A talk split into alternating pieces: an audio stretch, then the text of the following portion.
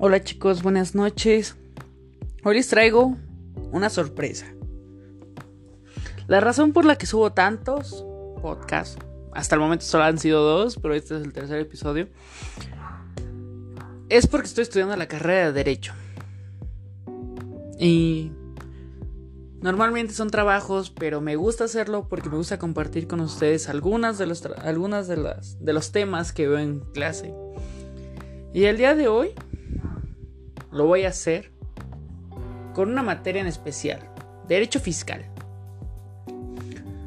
Casi no no me gusta hablar sobre esos temas, pero bueno.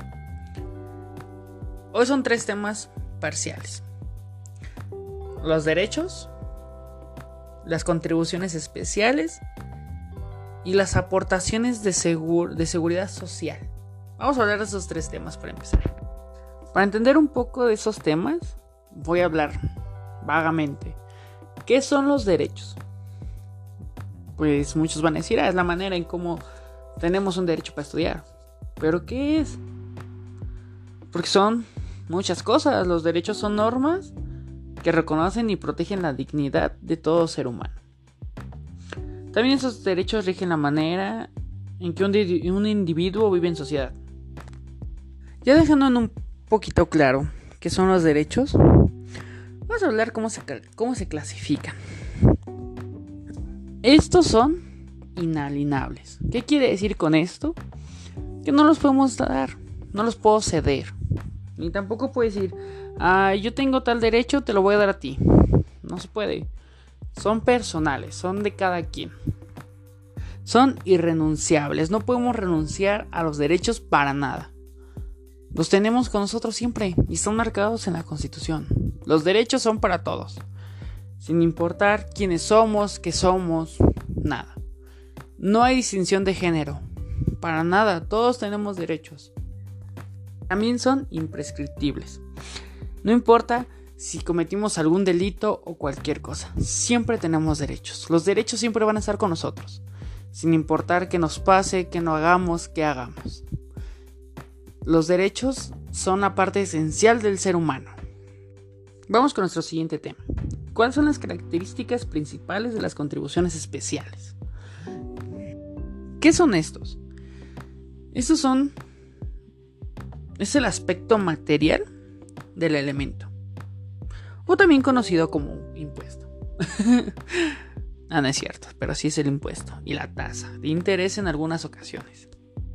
Y estos tienen una, una clasificación de tres maneras. Contribuciones de mejora, o también conocidas como contribuciones obligatorias. Es el motivo de obtención de un beneficio a un sujeto pasivo. Y esto se origina en la realidad de obras públicas, como puede ser la construcción de una calle, un drenaje. Situaciones así es como se hacen estas contribuciones obligatorias. También existe la contribución para fiscales. Esto es autónomo del gobierno y también se obtiene para actividades especiales, como pueden ser algunos centros de recreación o algunos otros proyectos que tengan en mente. Pero siempre y cuando sea también para tanto beneficio de ellos como beneficio de nosotros. Y por último de estas tres características tenemos la contribución de la seguridad social. Este es, de hecho, este es muy reciente. Este se hizo junto con Hacienda. Ahora que empezó, se volvió a hacer. No tiene mucho, esto es muy interesante, porque todos lo vamos a aportar en algún momento, pero es para que estas instancias de seguro social o cualquier otra instancia pública hacia nosotros esté a nuestra disposición, el mayor tiempo que nosotros lo disfrutemos. Y ahora sí, vamos con el último tema. Las aportaciones de seguridad social. ¿Qué es? Son las contribuciones establecidas a una sola persona por la ley. Y es cuyo pago se le hace al Estado. Sin problema lo averiguamos.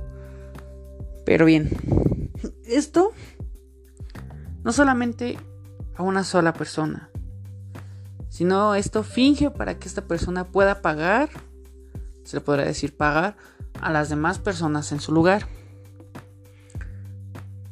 Y ese es un servicio proporcionado por el Estado. Y vamos a ver cuál es su característica. De las aportaciones del seguro social, de la seguridad social, perdón, son obligatorias. Es decir, que tienen la fuente de ellas no estar ni en la voluntad unilateral del obligado. O sea que tenemos que darlas. Porque es para beneficio de nosotros en algún momento.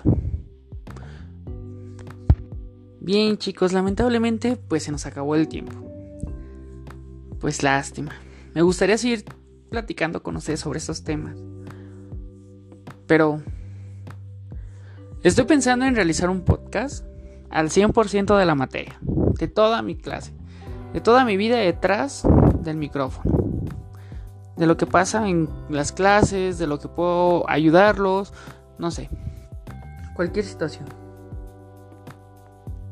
Bueno, les voy a dar un pequeño detalle. Me gustaría hacer este proyecto del podcast sobre mi carrera. Porque me gustaría ayudar a las personas que les gustaría estudiar derecho y a las demás personas que les gustaría saber un poco de esto. Pero ya más adelante se verá si se hace este proyecto.